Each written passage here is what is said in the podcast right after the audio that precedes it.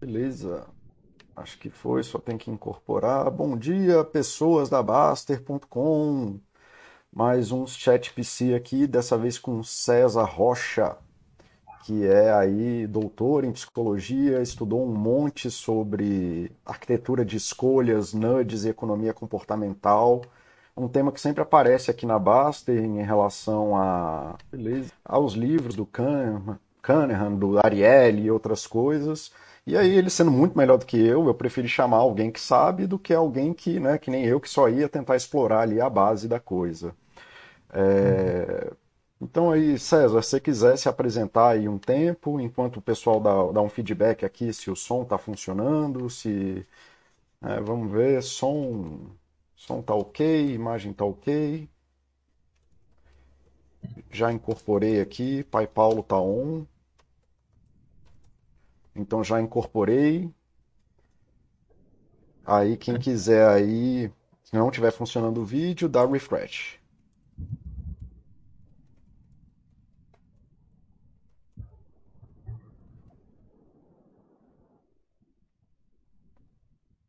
Bom, acho que está tudo certo aqui, porque eu estou ouvindo de volta meu tá som. Eu estou ouvindo de volta meu som, então vamos seguindo aqui. E aí a gente se tiver algum problema no meio do caminho, a gente vai vendo aí. Mas pode se apresentar aí, César, do jeito que você achar melhor, mais coerente aí. De... Beleza, então, bom, pr primeiro obrigado, Paulo, pelo convite. É sempre, enfim, uma honra falar sobre esse tema, um privilégio estar sendo chamado para falar sobre esse tema, que, enfim, como você diz, acho que eu passei algum tempo debruçado sobre isso, especialmente agora. Eu já, já tinha interesse na, na questão há algum tempo, é, mas só quando, por ocasião do, do pós-doutorado que eu parei para para estudar isso formalmente, né? E me uhum. dediquei a, a, pesquisar, já tem algumas publicações a respeito no Brasil, fora, uhum. enfim, é, sobre arquitetura de escolhas e mais especificamente sobre nudges, uhum. que é uma forma bastante particular de arquitetura de escolhas. Acho que a gente já chega lá.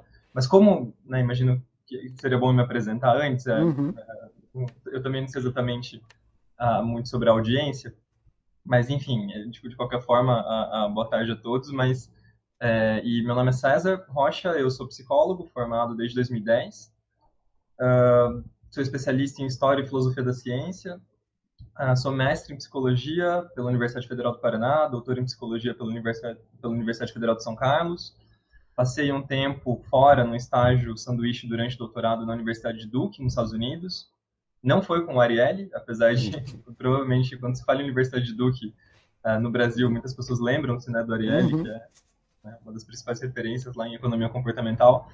Uh, mas, eu, lá... mas eu entendo a sua escolha, viu? o Stedon é, era mais legal. É, é, é exato. Estava lá no departamento de uh, neurociências e psicologia com o professor John Staden, que já estava aposentado à época, mas ainda assim aceitou me receber e foi uma experiência muito legal. Uh, daí volto para o Brasil, né, concluo meu doutorado em São Carlos e justamente por decidir estudar mais sobre economia comportamental, acabei vindo para a USP, onde fiquei três anos. Acabei de terminar, concluir meu pós-doutorado, né, entreguei o relatório no final de janeiro. E então, finalmente, depois de 11 anos em dedicação exclusiva, a pesquisa preciso, acho que, de um sabático, preciso parar um pouco. Daí volto para o Brasil. Uh, Acho que meu som voltou um pouco para mim, mas acho que agora já tá. Ah, não, foi culpa minha que tava aqui vendo se tava ah, tudo ok. Ah, agora alguém falou que tá tudo ótimo. Ah, beleza. Beleza, então. foi mal. Pode não, imagina. Aí voltou para o e... Brasil, foi para USP? Sim, vim para USP e concluí recentemente meu pós-doutorado. E daí, contando um pouco da história assim, dos meus interesses de, de pesquisa, até o doutorado, minha pesquisa sempre tinha sido muito focada. A psicologia, como imagino que alguns de vocês saibam, tem muitas abordagens diferentes. Né? Então, você tem a psicanálise, o behaviorismo, o humanismo, tudo isso está num grande guarda-chuva que a gente chama de psicologia, mas elas têm diferenças tão grandes entre si que às vezes é até difícil de entender como que né, numa mesma área você pode ter concepções tão diferentes de ser humano, do que significa liberdade, né, e do que fazer né, a, a, atuação clínica de psicólogos com diferentes abordagens também vai ter diferenças muito grandes em, em termos de procedimentos, técnicas, enfim. Uh, e desde uh, cedo, na graduação, eu sempre uh, comecei a, a, a, ser mais interessado por uma abordagem específica, que é o behaviorismo, análise do comportamento. Uhum. Uh, e desde então, toda a minha pesquisa tinha sido voltada para questões teóricas, filosóficas, em análise do comportamento.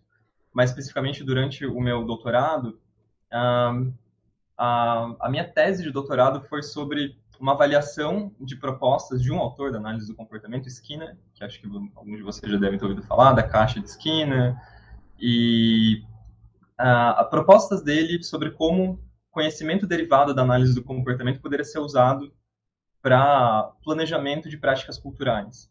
Né? Então, como que a, a, a, ciência poderia informar a maneira como as pessoas se organizam uh, na vida em sociedade. E daí eu estudei uma utopia que ele escreveu. Uh, ele tem uma série de textos teóricos, filosóficos, além dos textos experimentais, mas ele também escreveu uma ficção, uma utopia, na qual ele imaginava um mundo melhorado pela ciência do comportamento. Uh, enfim, a minha tese tem alguns aspectos críticos a, a, essa abordagem, e eu me lembro de ter terminado a minha tese de doutorado com uma impressão assim, de que, poxa, já que eu estou fazendo, porque minha tese foi um, um, um, tanto quanto crítica dessa abordagem do Skinner para isso, apesar de eu ser um analista do comportamento, eu, eu, eu sou crítico de algumas uh, propostas uh, do Skinner, que é considerado o pai da área. Utopia ou senti... distopia, né? Exato. É, é, ele, ele considerava essa obra uma utopia, né, um mundo idealizado pela ciência do comportamento, é, e a, o, que eu, o, que eu, discuto na minha tese é se não poderia ser visto como uma distopia, na verdade, em vez de uma utopia. E, enfim, quem se interessar está disponível na, no repositório institucional da UFSCar. Mas eu me lembro de ter terminado né, essa experiência, cinco anos de doutorado, pensando, poxa, já que eu estou criticando, o que, eu poderia, qual que seria a alternativa né, a isso? Porque a ideia do Skinner era praticamente revolucionar a maneira como nós uh, nos organizamos em sociedade, né? Então ele é muito crítico desde a nossa, do nosso ordenamento político, enquanto democracia liberal, né, ele imaginava né, um outro tipo de funcionamento, onde nós pudéssemos nos entender entre nós mesmos sem ter que recorrer a representantes políticos, uhum. uh, uh, onde os cientistas tivessem um papel ativo uh, na própria deliberação né, sobre o que fazer em política, então seria quase que uma questão de tirar o político e colocar o cientista no lugar. É, pensando em termos do negacionismo que a gente vive hoje, às vezes até parece que não é uma ideia tão ruim, né? Porém tem as suas limitações, seus problemas, e foi isso que eu explorei. E daí, quando eu terminei essa tese de doutorado, eu fiquei me perguntando, poxa, mas né, se eu estou criticando tanto isso, qual é a alternativa? Qual é o papel da ciência né, é, é, em, em, relação à política hoje, mais especificamente as ciências do comportamento? Uhum. E daí eu falei, eu vou tentar a, a sair um pouco da caixinha, parar de olhar muito dentro do prisma da psicologia e da análise do comportamento e ver o que outras áreas do conhecimento estão fazendo. Uhum. Foi aí que eu comecei a estudar economia comportamental, e comecei a me dar conta que existia esse um mundo à parte, praticamente. Referências, assim, que eu, as quais eu não conhecia em profundidade até então. Uh, e um mundo de coisas que já vinham sendo experimentadas e testadas com resultados muito promissores em vários lugares do mundo. Né? Então, na Inglaterra, nos Estados Unidos, na Austrália, em vários lugares existem, né? existiam e existem cada vez mais, inclusive agora no Brasil, em diferentes níveis de governo, né? federal, estadual, municipal, comitês de assessoramento ao poder público que são constituídos por cientistas do comportamento. Uhum. Né? Geralmente, é, é, isso acontece mais em termos de laboratórios uh, de inovação no setor público. Aqui em São Paulo, por exemplo, na cidade, no município de São Paulo, tem a Secretaria de Inovação e Tecnologia, que é uma das secretarias da Prefeitura de São Paulo. Dentro dessa secretaria tem um laboratório que chama 011 Lab, Uh, e esse laboratório, uh, nesse laboratório trabalham cientistas do comportamento, então tem estatísticos, tem, uh, uhum. tem estatístico, tem psicólogo, acho que já teve, teve, economista. E daí a ideia é que essas pessoas assessorem os formuladores de políticas a fazer política de uma maneira que considere a maneira como as pessoas se comportam. Porque uhum. quando você para para pensar, o que é uma política pública? Né, uma política pública é você tentar controlar o comportamento das pessoas em grupo. Uhum. Né? Então, quando você estabelece uma política para redução do tabagismo, você está tentando controlar o quanto as pessoas consomem, né? o quanto as pessoas fumam, consomem cigarro. Quando você estabelece uma política... Uh, uh, uma bem curiosa, que... diga-se de passagem. Como assim? O, essa, fazendo adendo, né, que a política pública que foi tomada ali na década de 90 foi dane-se quem já, já fuma, vamos começar com quem não fuma, né? Então tem uma escolha aí já, por mais que ainda não fosse isso, era aquela coisa: o esforço aqui é grande demais, vamos fazer onde está fácil. Uhum, exatamente.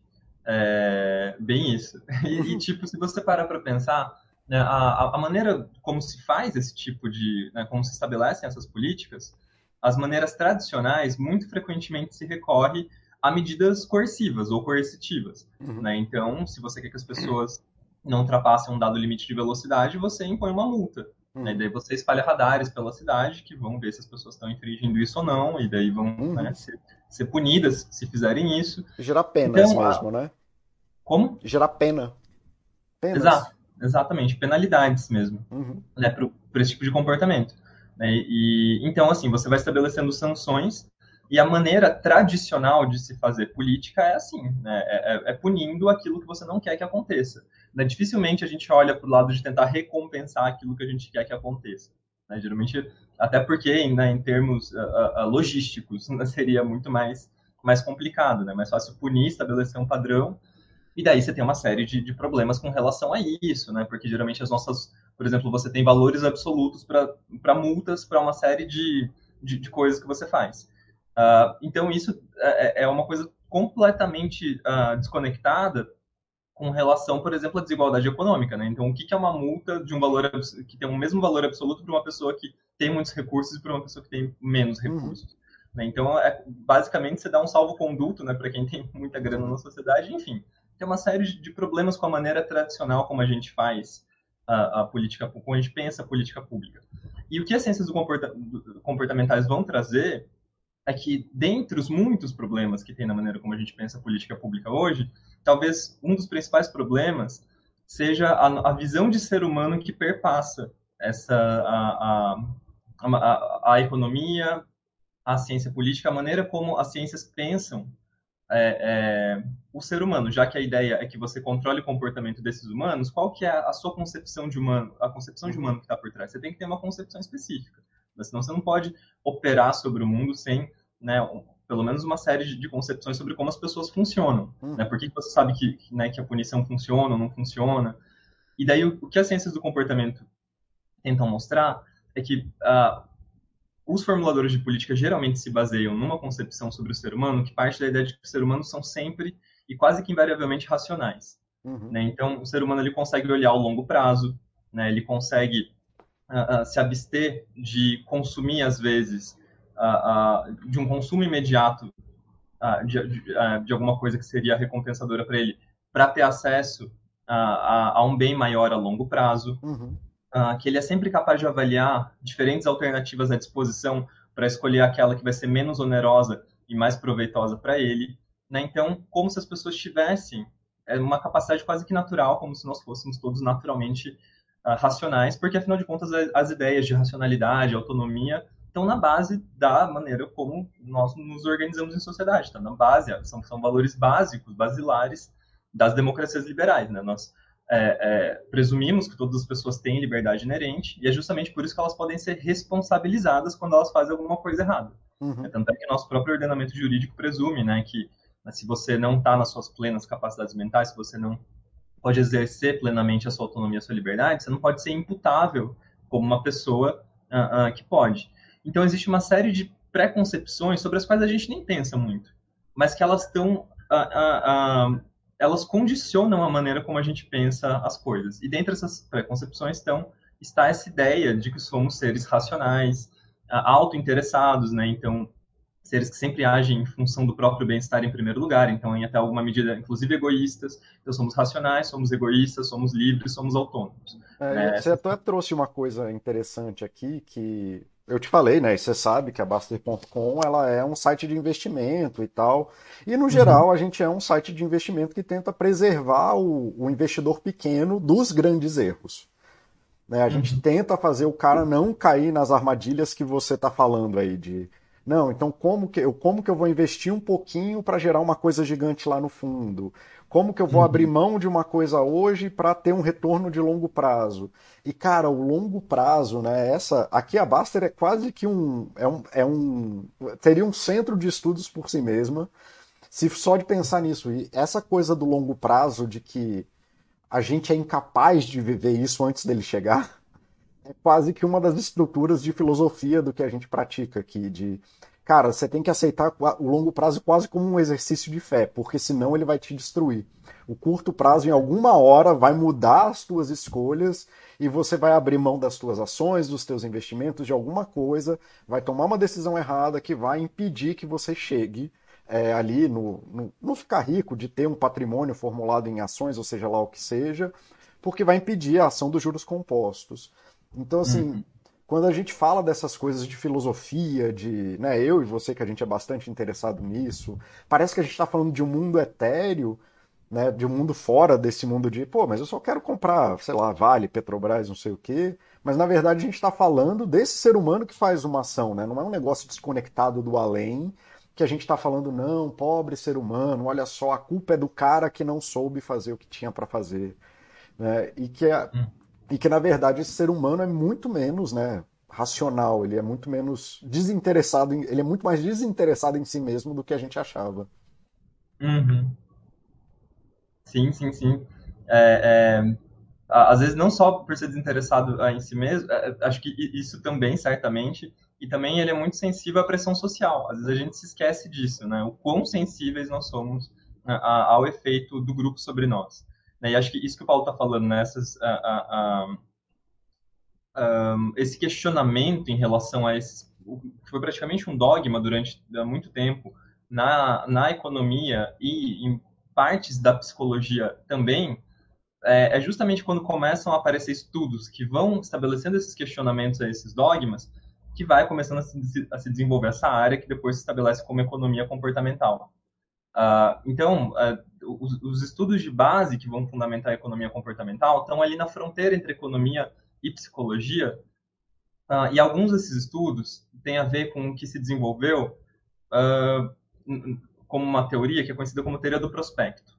Né? Então, a ideia de prospecto é, é, é, de como você antevê o futuro. Né? Então, para investidores isso é algo né, extremamente importante. Então, o que, que condiciona a maneira como você está supondo como vai ser o futuro, inclusive, daí no caso, o futuro dos seus investimentos, que é uma coisa uhum. impossível de prever em muitas circunstâncias. Né? Porém, é, é, o que essas pesquisas uh, tentavam demonstrar é o quão facilmente as pessoas recorrem a atalhos mentais para tomar decisões, e é justamente isso que faz com que elas ajam de maneira muitas vezes não racional. Uhum. Né? Então, né, a, a, o artigo clássico que inaugura isso que se conhece como teoria do prospecto, lá dos anos 70, de dois autores, foram o, o Kahneman, o Daniel Kahneman e o Amos Tversky, inclusive né, é, é, ganhador do prêmio da, do, do, do Nobel, Nobel é, ele estabeleceu que existem diferentes heurísticas, que seriam esses atalhos mentais às quais as pessoas, as pessoas recorrem, dentre elas o que eles chamam de heurística da disponibilidade, da representatividade, da ancoragem, que vão mostrar diferentes mecanismos de atalho que a gente toma para tomar uma decisão e como isso pode levar a conclusões enganosas. Né? Então, no caso da heurística da ancoragem, por exemplo, é, eles estudam como a exposição prévia a uma dada informação condiciona a maneira como a pessoa vai responder no momento subsequente. Então, às vezes, a, a, a expor essas pessoas a uma, a uma, informação previamente faz com que elas tomem condiciona a maneira, direciona a maneira como elas vão tomar decisões subsequentes, muitas vezes induzindo elas ao erro. Uhum. É, agora, se nós fôssemos absolutamente racionais, essa exposição prévia a uma informação não ia ter porquê uhum. né, é, nos confundir nesse sentido. Ah, e de maneira semelhante com a heurística da, da, disponibilidade, que tem a ver com uma ideia que esteja mais, quando você tem que né, tomar uma nova decisão, a ideia que estiver mais facilmente disponível para você na sua memória, você vai seguir aquela ideia. Uhum. Né? Você não vai conseguir no... Teoricamente, se você fosse absolutamente racional, você conseguiria uh, uh, parar e deliberar e raciocinar uhum. sobre as alternativas à disposição. Né? No... E... Nesse primeiro exemplo, é, eu escrevi um texto recentemente lá para o grupo, é, falando uhum. assim, como fazer um dia ruim. É, que é assim, cara, cumpre uma ação 8 horas da manhã. Não 8 porque está fechado, né? Mas assim, tão cedo quanto. E como aquela ação gera. A ação de comprar uma ação gera um ripple effect, né? gera uma onda comportamental ou algo assim, que vai afetando toda a sua tomada de decisão naquele dia. e aí você começa a acompanhar a cotação, você quer saber se subiu ou desceu, se uma informação da empresa quebrou, que antes você até nem, nem sabia que a empresa existia, aí de repente tudo que é notícia começa a abrir no teu campo de, de informação, assim, de, sei lá, comprei Vale de manhã, aí sai lá, a bolsa da Vale quebra, não sei o quê, e aquilo que não tinha valor nenhum para você no dia seguinte, começa a tomar uma dimensão psicológica gigante. É nesse sentido que você está falando a coisa?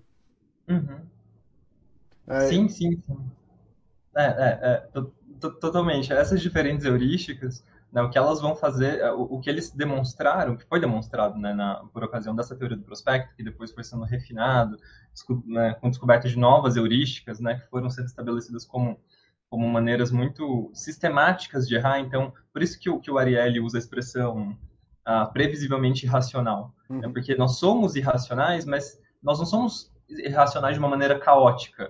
Né? Parece que existe, existe um padrão na maneira como nós cometemos erros. Né? Então, nós somos irracionais, mas nós somos irracionais de uma maneira previsível. Uhum. Né? E, e, é justamente essa certa previsibilidade, essa certa regularidade na maneira como nós cometemos esses equívocos que poderia ajudar ajudar-nos a controlarmos as, nós mesmos. Uhum. Então, assim, se nós né, então o primeiro passo é reconhecer que nós não somos tão racionais quanto acreditávamos uhum. uh, uh, que seríamos. É, aqui na Baster e... a gente fala que todo mundo é burro e que a gente é burro e para de achar que é o gênio da lâmpada, porque senão vai dar errado. Exato, tipo, uma vez que você tem a consciência né, da, dessa sua falibilidade, a, a consciência da falibilidade que vai te levar a errar menos né? E não, uh, e não tipo, uh, uma vez que você consegue abrir mão desse dogma, dessa expectativa de que você poderia ser absolutamente racional, uma vez que você tivesse toda a informação disponível, é o que vai fazer com que você tome medidas de prevenção, né? Uhum. Inclusive em termos de a quanta informação você vai se expor, de que maneira você vai se expor a essa informação, porque hoje em dia nós temos enxurrado de informação, né? Inclusive fazer uma dietética do tipo de informação que você se expõe pode ser pode ser importante.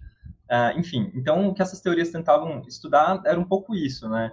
A, a, a nossa sensibilidade a fatores contextuais que nos levavam a apelar para diferentes tipos de heurísticas, a maneira como eles têm um, conceito que chamo de framing, né, o enquadramento, que assim, é, é, eles, o que eles conseguiam mostrar é que a depender do framing, do enquadramento, que você apresenta uma informação para a pessoa, uh, isso direciona a maneira como essa pessoa toma decisões. Né? Então, a, a, a, quando você disponibiliza uma nova informação, simplesmente se você muda a maneira de enquadrar, isso tem efeitos diferenciais sobre o comportamento. Você, uh, você consegue pessoa. me dar um exemplo disso? Eu acho até que eu tenho alguns exemplos, mas você tem um exemplo disso? Porque essa é uma coisa, cara, que aqui uhum. no site a gente fala o tempo inteiro.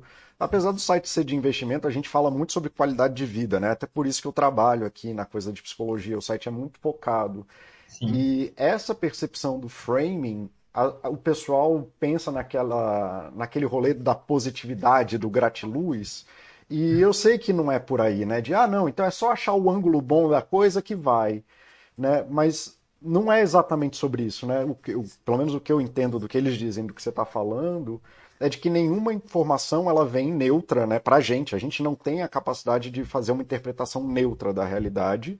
E, uhum e que quando a gente abre esse, esses quadros né, de como que a gente vai interpretar isso, sabendo que a gente tem o viés, a gente abre possibilidades. Mas você uhum. tem algum exemplo de, de como que isso se encaixa nessas coisas? Uhum. Eu acho que um exemplo interessante seria, por exemplo, uh, uma das uh, suposições, talvez das mais importantes para a economia comportamental, é o que a gente chama de aversão à perda. Uhum. É, é, já é demonstrado de diferentes maneiras como humanos são mais sensíveis a perdas do que a ganhos numeric, numericamente equivalentes. Uhum. Né? Então, a, a, maneira como você enquadra uma dada informação sobre a, a, as possibilidades de valorização ou desvalorização de um dado ativo. Uhum. Né? Se você foca na a desvalorização, né, esse ativo tem X% de chance né, de se valorizar nas próximas, quando você, né, sei lá, pega esses relatórios que tentam estimar né, possibilidades né, e, e, dar dicas né, de, de onde se investir, é, a depender de onde ele foca, né, então, ah, isso aqui tem X% de chance de, de se valorizar, isso aqui tem menos X%, uh, X% de chance de se desvalorizar, isso pode ter um efeito diferencial Uhum. Uh, de, de, maneira que quando você, você focar uh, uh, no, no quanto isso tem chance de se valorizar, muito provavelmente vai levar mais pessoas a investirem naquilo. Uhum. Tem também um efeito interessante que se chama de sunk cost effect, ou efeito de sunk cost, que ele estuda de custos irrecuperáveis, né? É difícil de, de, de traduzir, mas a ideia basicamente é de que uh, depois que você passa um tempo investindo num dado curso de ação, e daí no caso de investimento você pode pensar, né, depois de que você está algum tempo uh, investindo, tipo, num dado ativo que você tem certeza que vai chegar um momento que aquilo vai se valorizar, que vai virar uma Magazine Luiza, né, vai chegar cedo ou tarde. Uh, o tempo né, que você passa naquele mesmo curso de ação, ele, ele vai implicar um peso uh, para você sair da, daquele curso que às vezes é irracional. Né? Então, às vezes, você está tendo perdas e perdas e perdas, uh, e, não, e sem qualquer perspectiva uh, racional de que aquilo vá ser revertido, mas você não consegue sair né, uhum. daquela alternativa porque existe esse efeito comportamental de que uma vez que as pessoas investem muito em alguma coisa, elas têm muita dificuldade de recuar. Uhum. Entende? Então, e, e, isso leva a padrões irracionais de comportamento. Isso. Assim como, né, sei lá, no, o casamento que não se desfaz, apesar da relação já estar tá totalmente desgastada e não, não fazer mais sentido para nenhum dos dois lados. Né? Mas a gente já está casado há 10 anos, né, agora, e daí, enfim, então é, é, é uma coisa que se reflete em diferentes é, áreas da vida. Eu não sei se os exemplos ainda estão muito abstratos, mas. Não, assim, eles têm exemplos, esses exemplos são bons, na verdade, e são, até ressoa bastante aqui com o que a gente faz, porque os usuários, por exemplo, reclamam muito que a gente tenta não dar índices de rentabilidade, que não olhe para a rentabilidade de forma geral. Uhum. Né, assim, a, a, gente tenta, cara, se afasta das notícias, né? Para de procurar notícia do mercado de ação. E aí a galera acha que a gente é chato, para de ficar buscando a picuinha do dado que você nem entende, na verdade, dos múltiplos e tarará. E o pessoal fica bravo com a gente aqui, falando assim: ah, mas se o cara quer estudar, deixa estudar e tudo mais. E eles não entendem que isso a gente faz de uma forma protetiva. E agora tá aqui o doutor, pós-doutor em psicologia, falando: olha, vocês são mais sensíveis a isso do que você acha. Né, para a grande massa da população, se vocês ficarem olhando isso toda hora, na hora que uma um ganho gigante, ele vale muito menos do que uma perda pequena. Né? Assim, porque uhum. tem esse desbalanço. Então, se você ficar acompanhando esse negócio o tempo inteiro, não vai dar certo. Você não vai conseguir investir de uma forma tranquila e dar, fo uhum. e dar foco no teu trabalho. É, se você fica ali, né, um dos motivos, né, o sunk cost effect, não só no, no, nessa coisa de casamento, mas é um dos motivos pelo qual o day trade tende a dar errado. Né? A gente vai tentar se proteger da perda e ficar colocando mais coisa ali quando a gente está perdendo do que quando a gente estiver ganhando, mesmo que a gente soubesse isso, que a gente, ah, não, dá para ganhar mais, a gente tende a investir menos. Então, uhum. assim, isso é um dos motivos que desorganiza. Assim, dá para fazer análises maiores, e assim, o estudo da B3 que saiu sobre o day trade traz muito disso é, de que o, tem, você tem uma piora de performance. Não sei se você conhece esse estudo, César. É, quanto mais tempo você faz day trade, pior você fica nele. né? Então, assim, porque gera esse padrão que está ligado a esses vieses comportamentais, e o pessoal fica achando que a gente não fala de day trade porque a gente é chato, porque a gente não sabe do que está fazendo e não sei o quê. Mas aí a gente vai ver na literatura, tá tudo lá, né? Quase todas as ações que a gente toma aqui são ressonantes com a literatura. Eu acho que quem não sabe é o louco do Buster, que tira essas coisas da cabeça dele, da experiência de 20 anos lidando com isso, mas eu sei que na hora que eu vejo ele fazendo, tá, para mim tá muito claro esses efeitos e como que isso ajuda a proteger a uhum. comunidade de se meter em roubada, meter em rolo, meter em furada. Sim. Sim. Não, não, certamente. É, enfim, acho que no, no, campo de investimentos é um lugar que você consegue enxergar uh, o efeito diferencial desses diferentes viés, desses diferentes efeitos de uma maneira muito, uh, ah, um, ah, enfim, muito nítida. Quando você pensa, por exemplo, né, o sujeito que liquida um investimento que parece que, obviamente, está ali apontando para dar resultados mais promissores, mas porque ele ficou, né, talvez estacionário durante um tempo, né, depois ao, ao, primeiro ganho, ainda que pequeno, já tira porque fala, não, aqui já ganhei um pouquinho, então vou, vou retirar. Daí, daí toma uma decisão irracional uhum. por, por, por aversão à perda, né? Por uhum. estar ali, tipo, não, ainda que tenha toda a indicação de que isso pode, uh, de uma análise fria, digamos assim, uhum. uh, mostrasse que isso poderia ser, ser um bom investimento, a pessoa simplesmente recua. Uhum. Então, é, é, é, enfim, essas são algumas das heurísticas possíveis, e foi baseado nisso que começaram-se a, a, se desenvolver propostas para a política pública uh, uh, baseadas dessas maneiras não tão racionais das pessoas uh, tomarem decisões. Né? Então, o que aconteceu, especialmente no contexto do Reino Unido, né, já aí há uma tradição de, enfim, mais de década, depois no contexto norte-americano, em alguns outros países, né, no, na, na Oceania, outros lugares da Europa, mais recentemente até no Brasil, foi o estabelecimento desses, né, colocar esses especialistas que entendem de comportamento humano para né, bolar política pública. Né? Uhum. Então, o que eles começaram a desenvolver foram técnicas que se aproveitassem dessas maneiras não muito racionais das pessoas tomarem decisões para fazer com que colocar elas a, a, em posição de tomar decisões que, segundo os critérios delas próprias, seriam mais razoáveis, entre aspas. Uhum. Então, digamos que se, uh, se, a pessoa tivesse né, uh, num momento em que ela pudesse ser mais racional, ela escolheria um curso de ação específico e essas políticas tentam fazer com que essas pessoas tomem decisões uh, de uma maneira como elas tomariam né, se tivessem nesse uh, no, no, pleno exercício da sua racionalidade, por assim dizer. Uhum. Então, por exemplo, uh, e daí que se desenvolve a proposta dos nudges. Né? A ideia de nudge, a gente estava falando antes sobre o título da live, acho que é Nudges e Arquitetura de Escolhas, né? Uhum. A ideia de uma de arquitetura de escolhas é simplesmente você reordenar o ambiente onde as pessoas se comportam, no qual elas tomam decisões, uh, e a partir disso tentar direcionar o processo de escolha uh, dessas pessoas. Então, uh, a ideia do NAND é você arquitetar o contexto no qual as pessoas tomam decisões de uma maneira que não proíba nenhuma alternativa que está à disposição uhum. e nem manipule incentivo econômico, no sentido não use multa, não use nenhum tipo de subsídio, não use recompensa.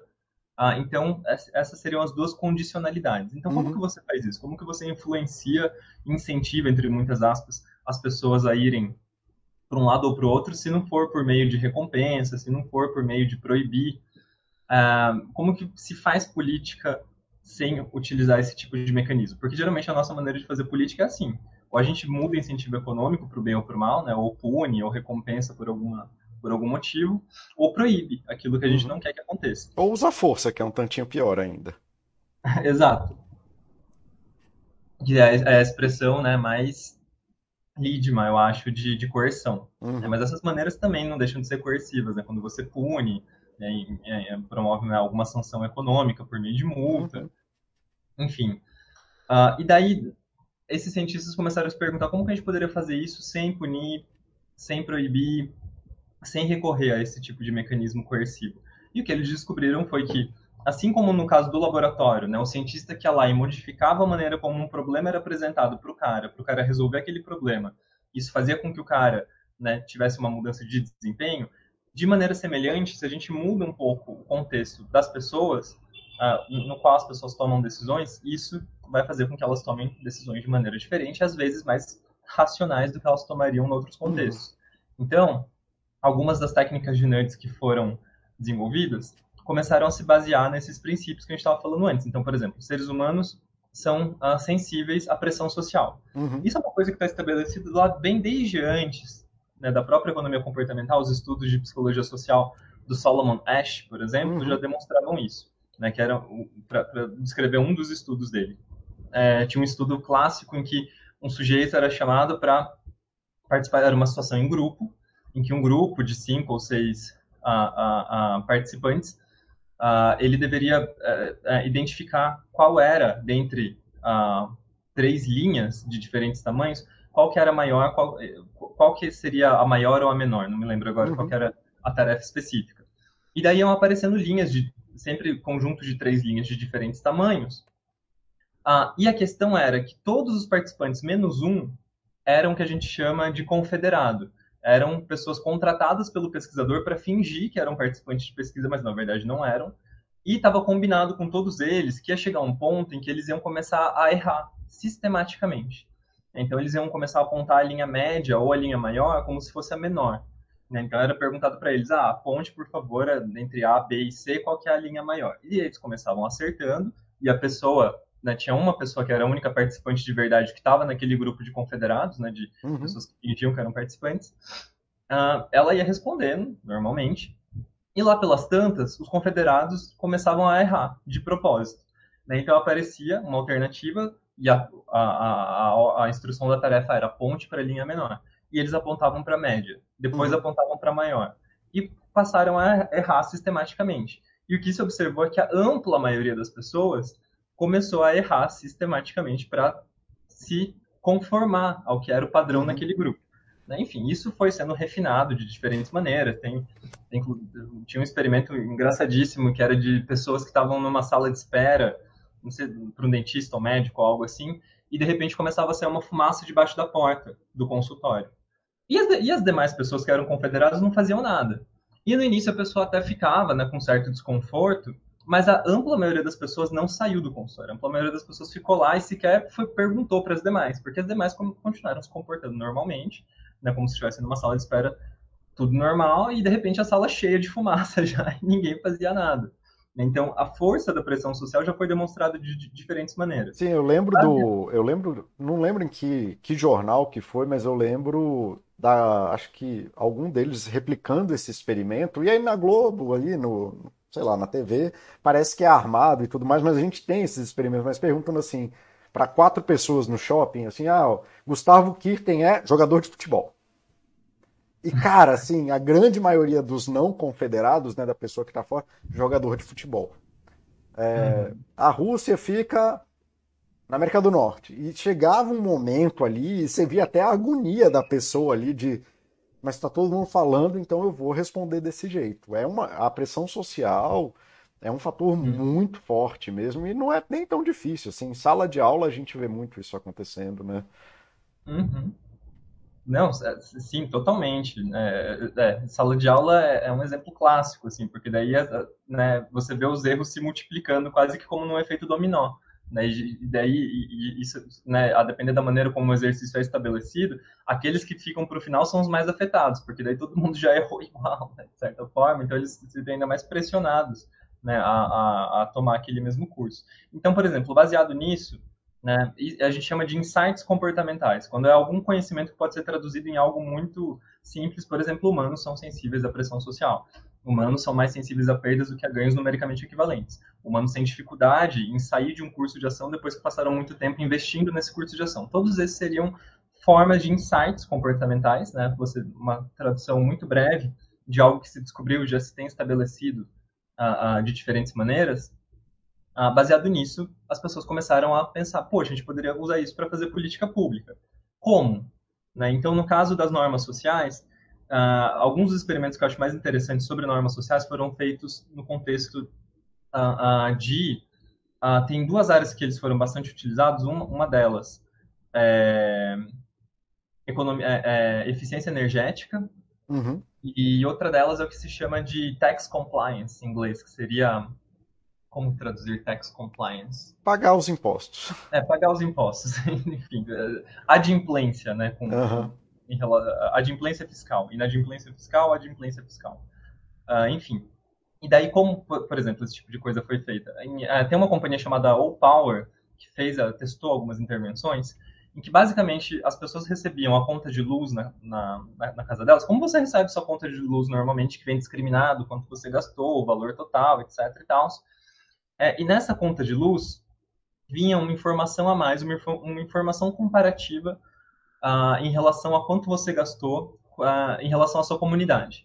Né? E foram feitas diferentes manipulações da maneira como essa informação era apresentada, mas geralmente eles focavam naquelas pessoas num X%, por exemplo, os 10 ou 20% que consumiam a mais, né, que estavam no, no, é, dentre os que consumiam mais energia, e eles enviavam, eles simplesmente disponibilizavam, disclosure, essa informação para a pessoa. Então, olha, você está entre os 20% que mais consomem na sua comunidade. Ou então testavam com a variação de 80% das pessoas na sua comunidade, no seu bairro, na sua cidade, consomem menos energia que você. Será que você precisa disso tudo? Né? E testaram diferentes maneiras de uh, enviar essa informação. E basicamente o custo foi mínimo, né? porque foi simplesmente você alterar uma informação que estaria ali para ser impressa na Tinta no papel, né? Exatamente, foi, é, foi esse o custo né? da, da, tinta no papel, ou nem isso, né? Se for hoje em dia tudo é quase tão virtual, né? É, e simplesmente por ter acesso a uma informação, a essa informação comparativa em relação ao desempenho delas com relação a outras pessoas, isso fez com que uh, uh, o consumo de energia em muitos contextos fosse diminuído de uma maneira muito, muito expressiva. Uhum. Uh, no caso do tax compliance, né, é, do, da, da inadimplência fiscal, eu me lembro quando eu estava em Duke, é, foi testado numa, uh, num condado vizinho ali de Durham, que é onde fica a universidade, é, uma intervenção que fez algumas variações na cartinha que a prefeitura enviava para casa das pessoas que estavam inadimplentes, né, uhum. né, com o IPTU, a, a versão deles do, do, que seria o nosso IPTU. Então as pessoas recebiam, é, algumas pessoas recebiam a cartinha como sempre da prefeitura, outras recebiam com as variações, porque isso na verdade foi uma tese de mestrado, de, acho que foi uma dissertação de mestrado ou tese de doutorado de um rapaz que estudava na, na escola de política pública da Universidade de Duke, e ele propôs algumas alterações. O, a primeira das alterações, ele fez três versões da carta. A, a primeira, que era como era antigamente, né, para ter um grupo uhum. controle. A segunda, que tinha uma informação adicional, que era essa informação comparativa. Então, falando para as pessoas, olha, você está entre os... É, é, é, a informação, na verdade, era X% da sua comunidade, a ampla maioria da sua comunidade já é, era... Pagou. Mais já, já pagou seus impostos em dia. Você está entre os 20 e tantos por cento é, é, que ainda está inadimplente. Né? Então, você, você dava essa informação para a pessoa na cartinha. E uma terceira, ele também testou algumas variações em termos de saliência, né, que é você salientar algumas informações a mais, que é simplesmente você mudar, em análise do comportamento a gente chama de controle de estímulos. Uhum. Uh, uh, você tornar alguma coisa mais saliente. A gente faz isso geralmente em embalagem de produto, né? Hoje em dia algumas informações têm que estar destacadas na embalagem, como a sinalização de eletrodomésticos, o quanto que eles consomem de energia, né? Hoje em dia né, tem uhum. aquele selinho. É, enfim, testou algumas variações com, com saliência, se não me engano acho que foram quatro cartas.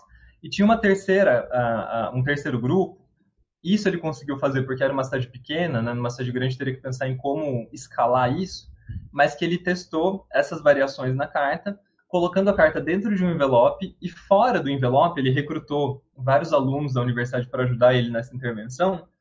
Ele escreve, ele é, era escrito o nome da pessoa à mão, uhum. né? Então, é, tipo, essa, esse é um recado para tipo César ou para o Paulo, né? É, é muito importante, por favor, abra. Então você imagina você receber, né, uma carta na sua casa já com isso, né, uma, uma certa customização, né, escrito à mão, né? e ele testou né, essas variações e todas as intervenções tiveram resultados é, é, é, é superiores. Essas pessoas né, pagaram, a, a, a, conseguiram ficar a regularizar a sua condição mais do que as que simplesmente recebiam a cartinha de sempre que já estavam habituadas. Uhum. Então ele foi testando variações de como modificar o comportamento de escolha fazendo esse tipo de intervenção, né, usando uma informação que evoca a nossa sensibilidade à pressão social, customizando a informação, que é algo que torna mais familiar, que também hoje em dia já, já se sabe que quanto mais customizada for uma dada a, informação, maior a chance disso afetar o comportamento, o comportamento subsequente da pessoa, e por aí vai. Né? Então, se valer né, da pressão social é uma das maneiras. Se valer de outra, uh, outros, outro insight comportamental importante é o do princípio da inércia, de que as pessoas tendem a fazer o que elas já estão fazendo, não tendem a mudar né, o, seu uhum. curso de, o, o, o, seu curso de ação. Então, baseado nesse princípio, foram testadas algumas intervenções. Uh, isso foi feito bastante uh, nos Estados Unidos, onde não existe uh, sistema, a previdência pública como existe no, no Brasil. E daí, geralmente, quando você entra num novo emprego, você, muitas empresas vão ter os seus sistemas próprios, né, de fundos de pensão. E testou-se o que, que aconteceria se, em vez de apresentar para as pessoas a alternativa de ingressar ou não ingressar num dado uh, fundo de pensão, num, num, programa de aposentadoria, se você simplesmente invertesse a, a, a lógica do que, que, é o padrão, ou seja, o padrão é que você entra e você escolhe se você quer ou não. Eles mudaram esse padrão para um padrão no qual, a, a, partir do momento que você é admitido na empresa, você automaticamente está inscrito né, na, naquele plano, uhum. naquele atenção específico. Isso pode ser feito com relação ao plano de saúde também, e vai ser especialmente importante né, para lugares onde você não tem sistema público de saúde. Então, você é automaticamente colocado né, na, naquela opção, porém você tem o direito, você tem a possibilidade de dizer que você não quer. Então você não está subtraindo nenhuma alternativa da pessoa, você não está forçando ela a fazer nada, mas você simplesmente, entre aspas, meio que toma a decisão por ela em primeiro lugar e preserva a possibilidade de ela dizer se ela quer ou se ela não quer. Uhum. Um, isso foi, isso, assim, observa-se que tem a, a, a, resultados muito interessantes, porque se você para para pensar, quando a pessoa precisa tomar a decisão, seja por entrar no plano, seja por sair dele, isso exige um custo de resposta, uhum. exige um custo de raciocínio, de você pensar, será que compensa eu ficar nesse plano, será que não compensa? Né? Será que compensa esse, né, esse plano de aposentadoria? Será que teria algum outro melhor? Então, assim, para ela tomar essa decisão vai ter um custo muito grande. Então, o que você está fazendo é exigir que ela tome o custo para sair, em vez de que tome o custo para entrar. É uhum. É presumindo que ter um plano de saúde, né, estar inscrito num, num, num, num, plano de aposentadoria é algo que ela faria, né, se ela estivesse agindo mais racionalmente. Daí uhum. tem todo um debate ético também, se, uhum. mas quem decide então o que, que é melhor, o que, que não é melhor. Mas de qualquer maneira, a, a liberdade das pessoas, né, a, em sair daquele curso de ação que foi programado para elas está preservada. É, então, é, a... alguns exemplos de intervenções foram. Pela, pela natureza aqui da Baster, a gente, a gente fala para as pessoas contribuírem para os planos de aposentadoria porque é um requisito legal e tudo mais, e a gente não vai incentivar nada que é ilegal, mas a gente tende a, a falar assim, cara, não conte com ela, porque o Brasil é um país muito esquisito. Né? Então, assim, faça o que você puder e muito cuidado. E aí o que a gente vê de, de impressionante é a dificuldade das pessoas, né? Você está falando dessa dificuldade de, de, né, de tomar essa escolha pré-determinada, mas isso também envolve as escolhas que a gente já tomou, e não é só do sunken cost, a gente tende a essa inércia mesmo, e a pessoa com dívida tem dificuldade de sair da dívida, tá, tem o sunken cost, mas tem o um negócio, eu não quero mexer no que eu já estou fazendo. E a gente vê a pessoa, e cara, a gente tem até a plaquinha, assim, o meme aqui da Basta, estamos, estamos a zero dias sem discutir uma, que uma dívida pode ser boa, né? Assim, cara, não existe dívida boa aqui, a gente não, mas a gente vê a pessoa assim, macerando aquilo ali, não, mas e negocia com a realidade para poder manter o momento que ela está, né? Manter, manter a inércia dela e o tanto que é difícil. Eu, particularmente, acho essas coisas muito importantes porque isso um, me ajuda a lidar com essa pessoa, então já consigo prever, né, o previsivelmente racional, de que vai ser difícil mesmo, não é da burrice alheia, e também consigo olhar para isso, é... aliás, consigo ajudar a pessoa a falar assim, cara, para para pensar de verdade, não, não me responde, né? Assim, uhum. se você me responder, vai ser só mais um jogo desse. Para para responder, né? Vamos começar a pensar num campo racional aqui e aí gerar essa alternativa de escolha onde a coisa pode ser um pouco mais fluida e a pessoa pode tomar uma decisão um pouquinho melhor. Né? Mas assim, seja como for, tem os nudges, eu esqueci até o nome do, do anti-nudge, né? Que eu esqueci, eles têm um. Sludge. O sludge, né? Que é isso que a gente fala da dificuldade, né? Então gera mais dificuldade para a pessoa sair ali de uma de uma, sei lá, da tua conta de internet, da tua, do, daquele negócio que vem embutido na conta da operadora de celular. E aí eles às vezes fazem isso de propósito mesmo para você não sair, para você achar difícil. E aí eles ficarem lá mais um mês, mais dois meses e tudo mais. E sabendo que é difícil, a gente sabendo que a gente tem falha, sabendo que a gente é suscetível a isso, fica um pouquinho mais fácil da gente falar, tá, deixa eu tomar essa ação um pouco mais orientada, deixa eu né? Deixa eu, já que eu estou sob controle dessa desgraça, deixa eu me botar sob controle de uma coisa um pouquinho mais organizada. Uhum. Cara, é, sem falar de paciente é, específico, assim, aí eu sei que você fez uma virada aí nos últimos anos para psicologia clínica. Uhum. Você tem conseguido usar essa coisa, essas, esses hints comportamentais, né, essas dicas comportamentais para apoiar as pessoas no consultório? Uhum.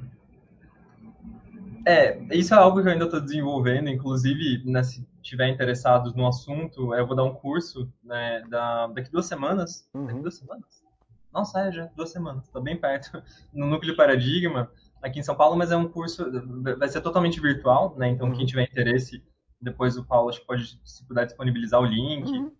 Né, para inscrição ali tem uma, um, uma inscrição melhor do que vai ser abordado no curso, né? Vamos certamente muito além do que do que foi dito aqui, mas sim, eu acho que para muitas coisas, especialmente para problemas de procrastinação, de auto-organização, uh, esses insights comportamentais podem ajudar bastante. Então, por exemplo, desde a maneira, por exemplo, quando uma pessoa quer estabelecer um novo hábito, né? Se ela conseguir se comprometer publicamente com relação a esse hábito, especialmente para pessoas que são importantes para ela, isso já é uma coisa que vai ajudar ela a manter esse hábito. Né? Porque, então, né, se ela uh, pede para os uh, amigos a cobrarem por fazer uma determinada coisa, então combina, uhum. né, ela quer começar a fazer academia, né, e daí ela não consegue nunca começar a fazer academia. Se ela, se ela tiver algum amigo à disposição para fazer com ela, certamente isso já vai ajudar. Se ela não tiver, usa o grupo de amigos quase é, é, como um registro de relatos, né, de quanto uhum. você tem feito, quanto você tem se exercitado ou feito outras coisas. Tem, tem aplicativos, inclusive, né, que é, tentam te mostrar informação comparativa com quanto, por exemplo, você ah, bebe em relação ao quanto seus amigos bebem. Para pessoas que né, fazem né, consumo excessivo de álcool ou de outras substâncias, uhum. isso também pode ser uma maneira de você se começar a se monitorar né, com relação uhum. a isso.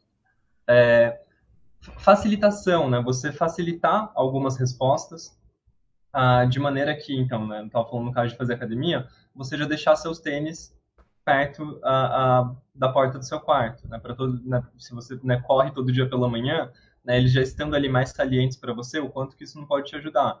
Estabelecimento de respostas como norma, como opção padrão, né? Então, pessoas que têm dificuldade com quando chega, a, a, às vezes no final do mês ou começo do mês, não sei quando você coloca suas contas para vencer, a aderir mais a, a débito automático, uhum. esse tipo de, uh, de maneira de uh, automatizar tudo aquilo que pode ser uh, importante para você, de maneira que, se você quiser cancelar aquilo, aí sim você vai. Ou seja, você vai liberando uh, espaço na sua rotina para alocar o seu comportamento naquilo que mais importa. Uhum. Uh, e uma coisa que eu acho muito, isso pode ser bastante interessante, acho que para a galera que, que trabalha com investimento, é um efeito que eu acho dos mais interessantes no, no campo de quem pesquisa a tomada de decisão, escolha, que é o que se chama do paradoxo da escolha. Que tem uns, uns estudos muito interessantes sobre isso que mostram que a partir de um certo limite, você ter muitas alternativas à disposição começa a se tornar contraprodutivo, contraproducente. Uhum. Né? Então a gente parte do princípio de que ah, quanto mais alternativas à disposição, melhor. Afinal de contas, eu vou poder avaliar elas todas e deliberar escolher a melhor. E o que a gente sabe é que quanto mais alternativas à disposição, é, mais dificuldade às vezes a gente tem para tomar uma decisão. Né? E às vezes, especialmente no caso do mercado financeiro, você precisa tomar decisões muito ágeis. Uhum. Né? Então, ah, é, quando você tem muitas alternativas, isso gera uma sobrecarga cognitiva muito grande. Uhum. Porque se você tem que escolher um entre cinco, né, você tem que avaliar esses cinco, e você sabe que se você, é, é se você fizer a escolha errada, você estava perdendo outras quatro alternativas. Uhum. Quando você tem que escolher um entre 20, primeiro que você tem que avaliar as 20 alternativas, e segundo que se você faz a escolha errada, você está perdendo. São 19 isso. possibilidades de perda, né? Então, isso, a, a, sobrecarga cognitiva é muito maior. Então, inclusive, dosar o quanto de informação você consome pode ser muito importante. Pois é, então, aí. coragem também, por exemplo, às vezes você começa o dia vendo, né, algumas ações super em alta, aquilo ancora a maneira como você vai perceber, e o resto do dia você vai tomar decisões talvez equivocadas porque estava ancorado naquela informação inicial. Isso. Aí é muito legal, cara. Isso é uma coisa que eu já sabia, eu nunca fiquei falando isso, porque eu falar, sendo que eu sou da, da própria Baster, parece que é sacanagem. Mas como a gente tem essa coisa muito do buy and hold, do longo prazo, do facilita a tua decisão, aí tem o Baster System, né, que é o, é o tomador de decisão dos nossos investimentos né? Que é um sistema mesmo assim de a gente preza por diversificação, então compra o máximo possível justamente para não ter uma ancoragem forte, né? Você vai lá, pega uma empresa que supostamente está com 50% do teu capital, pequenas flutuações de perda nela tem, tem uma percepção de impacto gigante na tua vida que você não vai conseguir migrar é, tua atenção para outro lugar. Isso vai dar errado, assim, é, é o sucesso do fracasso, né? E então a gente faz o Buster System para facilitar a tomada de decisão. E aí a outra âncora que a gente gera para isso é justamente como a gente preza a diversificação para não gerar esse efeito de sobrecarga que você trouxe, nem o efeito de perda, a gente traz a ideia de ignora o ativo é, individual e começa a pensar em classe de ativo, né? Então ação, renda fixa, renda de, reserva de emergência, estoques nos Estados Unidos, porque aí só são cinco. E dentro deles, tanto faz, não faz diferença. Desde que seu dinheiro esteja minimamente alocado de uma forma equilibrada, eu tô te falando, bicho, a Baster é um, é um centro de, de pesquisa de organização, de escolhas comportamentais que ninguém nunca viu. É um dos motivos que eu acabei aderindo ao site.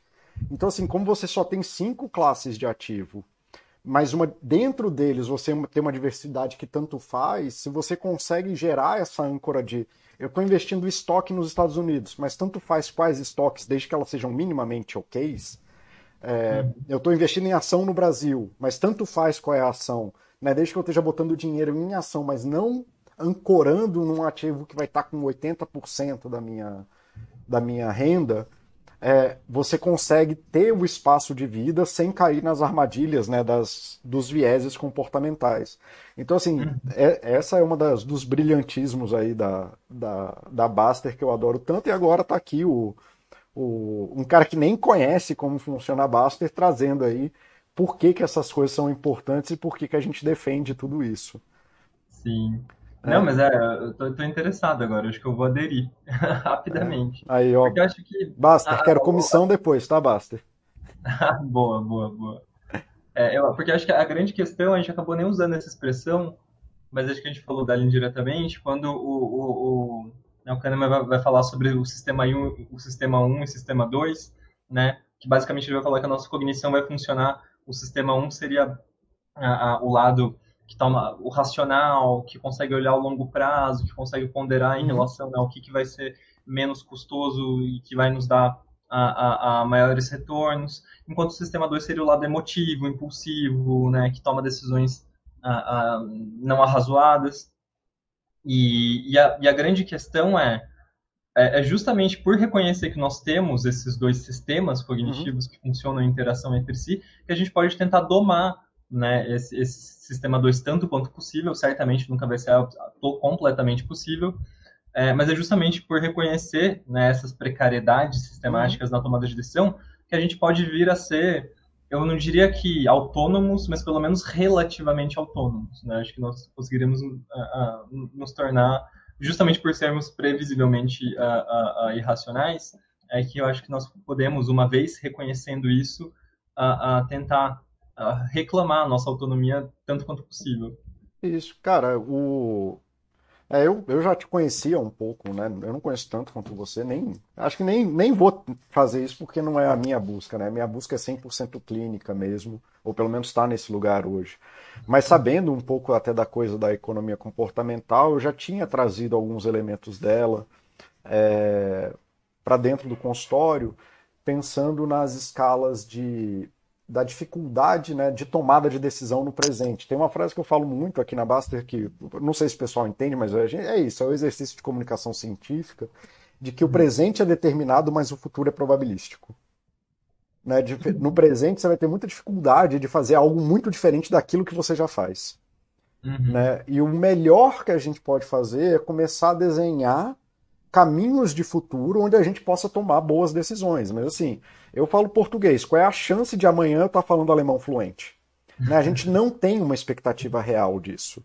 A gente olha para o futuro e pensa assim, cara, se eu quero falar alemão fluente, eu vou precisar me botar num curso que me obrigue a falar alemão, eu vou precisar separar horas do meu dia e achar formas de me comprometer com isso, eu vou precisar mudar a minha rotina e etc, etc, etc. Né? E para quando a gente pensa em coisas de ensino direto, fica mais claro. Ninguém tem uma expectativa de que ah, amanhã eu vou acordar com a, abre aspas, virtude do alemão. né? Mas quando a gente fala dessas mudanças de dieta, que a gente fala que é preguiça, que a gente fala que é uh, má vontade, falta de força de vontade, uh, depressão, alguns quadros clínicos, inclusive, que a pessoa, uhum. é, na percepção de um quadro clínico severo e grave, que aí sim é a área que eu estudei bastante, ela tem essa percepção de que ela tá aí, isso é dela, né, dentro dela, uhum. e que isso é quase a personalidade dela. E a gente vê isso muito aqui na Basta, que como eu te falei, a gente tem a coisa da qualidade de vida, então a gente faz, bom, de, tanto quanto um fórum de cachorrinho pode se predispor a fazer, apoiar as pessoas nessas mudanças de parar de fumar, parar de usar drogas, é, agressividade. A gente tem um movimento muito forte de contra-reatividade, de agir agressivamente contra o mundo é, e tudo mais.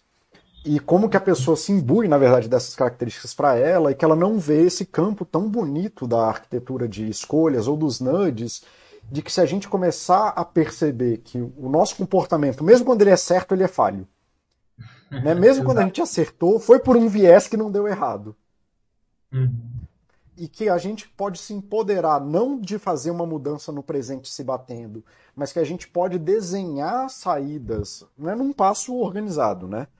É, desenhar saídas de sucesso e começar a pensar na relação com os contextos, com essas alternativas, de que, porra, é uma coisa muito simples que eu falo quase sempre, e que as pessoas ficam assim, jura, Paulo? Que, cara, não tome decisões de, manhã, de noite. Né? Decisões à noite são a pior coisa que você pode fazer na vida. Né? À uhum. noite é quando você está no limite de estresse, é, e quando todas as alternativas vão ser prejudiciais. Né? A noite é um período para você rodar no automático. Exatamente. É, então, assim. Até mais se você tiver os vieses do, de, todo, de todo dia, né? Os framings, os enquadramentos aos quais você foi, foi exposto. Isso, assim, aí eu falo assim, cara, se você vai tomar uma decisão à noite, peça ajuda de quem não vai te fazer isso, né? Então, use pressões sociais positivas, né? Muitas vezes eu olho assim, as pessoas, ah, não, Paulo, mas é impossível fazer isso. Aí o cara, qual é o círculo social que você tá que te traz isso? Eu, eu sei que muito dessa voz está acontecendo dentro de um contexto social. Né? Mas se a gente abrir a janela, a gente já quebra esse viés. Eu, essa frase eu falo muito aqui, bicho, é só abrir a janela que você vai ver que o mundo não é desse jeito que você está falando. Né? Obviamente tem pessoas fazendo o que você está falando que é impossível. Aqui eu não preciso ter tanto da, do amor terapêutico né, que a gente põe, aí eu posso soltar uma suadora um pouco mais. Então, assim, será que você não está fazendo escolhas de grupos que não te favorecem ou que você está evitando ativamente contato com esses grupos? Uhum. Né? Será que você não está olhando as coisas de um jeito aqui? E, assim, aí tem gente, lógico, né, na coisa do cachorrinho, as pessoas são mais ou menos abertas aqui a isso, dependendo do estado de, assim, de quão terapeutizada já é uma pessoa, né, de quanto que ela sabe se abrir para o mundo e tudo mais. Mas uma das belezas que eu vejo na, na economia comportamental é justamente de ter trazido né, e fazer essa ruptura com um homem racional de que a culpa é tudo dentro de você, que ou errou na sua equação matemática, ou que você não sabe, ou que você é burro, ou que é uma falta de vontade, mas uhum. traz esse empoderamento muito forte de, cara, aceita o presente, porque a gente não sabe fazer isso. Uhum. E que tal se você procurar ou comentar com pessoas do teu trabalho, sobre a intenção que você tem de comer mais saudável, e vocês se cobrarem, né, ou vocês se disporem a fazer escolhas melhores juntos. Então, não, aquele restaurante não é tão bom quanto o outro, mas vamos lá. Né, o que, que você está gostando de comer? Quais são as receitas novas? Né? Eu sempre falo isso: você quer emagrecer, aprenda a cozinhar. Né, porque é, é super custoso, mas não. Então não é todo mundo que vai fazer. Mas à medida que você vai cozinhando, você vai ganhando novas propriedades e você começa justamente a, é, é, a fazer essas novas conexões e novas aberturas, que é muito difícil quando só te servem comida. Você se torna poderoso em relação à arquitetura de comida que você vai fazer. Exato. É, então, assim, por mais que tenha um custo, aí, ah, não, Paulo, mas eu não quero cozinhar. Tá, então qual é a cozinha que você gosta? Qual é a boa cozinha que favorece uma, uma comida saudável. E aí, sem defender nenhuma cozinha, assim, você já viu como é que é a comida mediterrânea, a comida árabe, a comida indiana, né? Porque são comidas que geralmente têm uma natureza mais saudável nelas. Aí a pessoa fala, não, pois é, vai ver os pratos. Não, porque frango não tem gosto. Aqui no Brasil a gente tem isso, né? Frango não tem gosto. Mas você vê o árabe, o, o indiano e o grego fazendo comidas maravilhosas com frango, né? Então, uhum. Então, pô, talvez a gente esteja fazendo algo errado. Então, como que você se conecta com essas coisas de formas a favorecer essa, essas escolhas? Isso, para mim, é a parte mais importante, assim. Aí, como cada um decide, é massa. Cara, a gente passou um pouquinho aqui já do tempo, então tem mais alguma coisa aí que você queria trazer para o grupo? Não, acho que, acho que foi isso. Eu espero que. É, às vezes eu, eu, sinto que eu sou tão teórico que eu fico pensando se os exemplos ajuda, é, é, foram uh, tangíveis o suficiente. Eu espero que sim. Uh, espero que tenha ajudado, pelo menos, uh, um pouco aí. Se não, eu também, enfim, fico à disposição. Estou pelas redes sociais, né? Posso depois, Paulo, se puder passar, estou no Instagram. Uhum. Quem se interessou, quiser, né? aprender um pouco mais sobre isso, uma coisa que a gente né, só, só, conseguiu falar um pouquinho, mas antever como que isso pode ser usado para organização pessoal, né? Para uhum. tentar lidar com problemas de procrastinação, especialmente, mas não somente. Né? Vai ter esse curso que vai rolar daqui duas semanas. Então fica o convite. Ah, e é isso, pessoal. Agradeço oh, uma vez mais. Então já, já vou usar um uma diquinha de, de organização comportamental, de um nudge comportamental aqui, de, de ancoragem é, eu que já estou nessa pista de comunicação social há muito tempo, a gente não precisa passar o exemplo perfeito, porque a gente não tem tempo para isso. Uma hora não permite que a gente faça isso. A uhum. gente precisa passar um exemplo que sensibiliza a pessoa para fazer a busca depois. Sim. Uma hora, né, nesse, nisso aqui, nesse rolê que a gente faz, simplesmente não dá tempo. Né? Aí a, a pessoa pode fazer a busca depois. Se a gente passa, que é uma pergunta que eu já ia te fazer, se alguém se interessou por isso, e era até a razão dessa pergunta, se alguém se interessou por esse tema, qual é o livro que você indica assim que, pô, ó, vai nesse aqui, que a leitura é leve, essa aqui dá para ler tranquilo? Bom, eu imagino que talvez você já conheça, não sei se os mais clássicos, mas se não, o Previsivelmente Racional, acho uhum. que certamente é um livro incrível. Uh, quem quiser uma leitura um pouquinho mais técnica, o Misbehaving, do Thaler, do, uhum. do Richard Taylor, uh, é muito interessante. Acabou de sair a nova edição do Nudge, inclusive, uhum. né? Chama Nudge The Final Edition. Vale a pena ver, porque às vezes a, a pessoa pode pensar, ah, já li, mas Nudge, é, o livro, né, de uhum. 2008, que do é um clássico, um best-seller, é, mas é, eu, eu sempre gosto de ler edições revisadas de um livro que eu já li antes, justamente para ver as mudanças, e tem muita mudança assim, em relação ao primeiro. Uhum. Inclusive em termos de novos exemplos, a própria ideia de sludge que o Paulo comentou depois, que seria quando é uma arquitetura de escolhas feitas para te ferrar em vez de para te ajudar, uhum. ela é discutida uh, nesse livro, então acho que a nova edição do Nudge é muito útil. E também uh, vejam se puderem um TED Talk, que daí é até mais fácil do que uma, uma leitura, mas vale muito a pena ver, e daí depois, se quiserem procurar textos desse cara, ele é muito bom, um cara chamado Barry Schwartz. Ele tem um TED Talk, não é exatamente nudge, mas é, tem muito a ver com, com, com escolha e com tomada de decisão, que é ele que estuda a fundo a questão do paradoxo da escolha. Uhum. Né? E daí lá ele vai discutir uma série de exemplos, que acho que daí fica bem tangível em relação a como esse paradoxo é presente. Então tem experimentos, por exemplo, que mostram é, que testaram o consumo de geleia num contexto em que uma mercearia tinha quatro ou cinco tipos de geleia à disposição e na outra que tinha tipo 15 tipos de geleia à disposição. Ah, em qual contexto vocês acham que as pessoas consumiram mais geleia? Né? Porque, teoricamente, né, poderia parecer para gente que, poxa, faz muito mais sentido quando a pessoa tem muitas opções, ela consumir mais. Mas não, quando você tem muitas escolhas à disposição, justamente pelo efeito do paradoxo, é, as pessoas escolhem menos. Né? E, e consomem menos. Também escolhem Oi? pior. Exato, também. E, e tem estudos, inclusive, com criança, mostrando que quando as, as, crianças têm menos brinquedos à disposição, elas brincam por mais e mais tempo do que se elas tiverem acesso a muitos brinquedos. Uhum. Então, você imagina o, o que isso, as implicações disso, até para a criação dos filhos, para a educação, para muitas coisas. Então, super recomendo né, o material do Barry Schwartz que vocês virem. E esses outros, né? Qualquer coisa ah, do Taylor, do Sunstein, do Aí Ariely, só para... Deixa eu ver se eu consigo fazer. assim, ó, Para quem está interessado na própria vida, o Previsivelmente Irracional é um livro ótimo. Os exemplos do Ariely são muito pessoais, assim, de... Uhum. É, alguns chegam até o, o, cúmulo da comédia, né? Que é congele seu cartão de crédito para se você tiver o, o a Word, né? A, o ímpeto, né? De, ah, eu preciso comprar, você precisar quebrar o gelo antes então, assim, é, chega uhum. ao, ao cômico, né? Disso... É, é, mais, é, a mesma ideia do cofrinho que a gente dá para criança, uhum. do, aquele cofrinho que ela precisa quebrar se ela quiser recuperar as moedinhas. Né? Então... Sim, mas eu, eu, eu acho válido, eu acho que tudo que funciona é válido. Né? Eu, como bom Sim. analista do comportamento, dou muito mais importância à função do que à forma. É, tudo que funciona é válido para mim. Mas então, assim, chega a esse tipo de exemplo, ele fala sobre dieta, ele fala sobre dificuldades, né, as dificuldades encontradas. É, tem o, o documentário do Ariely, o Dishonest, sobre mentiras, que também é muito bom. Para quem gosta de ver coisa macro, né, de, de, de desculpa, de ciência política, né, de política pública e tudo mais, o Sunstein foi advisor do Obama, né, então ele Sim. teve um grande impacto na, em algumas políticas sociais feitas no governo Barack Obama. Então são exemplos desse assim de como que ele, eles fizeram direções políticas grandes. Uh, o misbehaving fica numa coisa meio teórico-prática, né? Assim, ele fica translando é. entre um e o outro.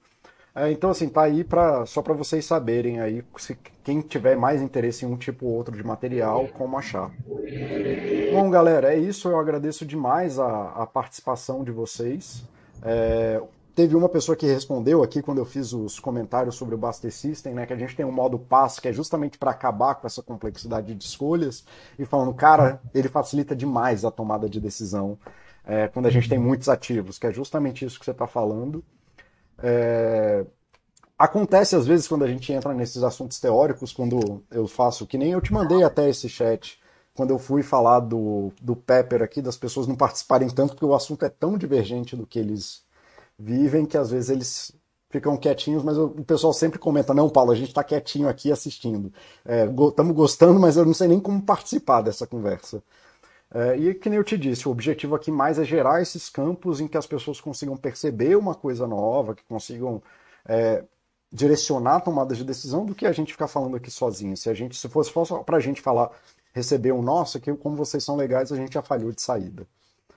Beleza? Então, César, obrigado aí pela participação, cara. Adorei a conversa, adoro conversar contigo, né? Tipo, Não, eu que agradeço pelo convite. Que eu Valeu. admiro, assim, né? Capacidade técnico-teórica absurda. É... Então, cara, e é isso, né? A gente se vê aí na, em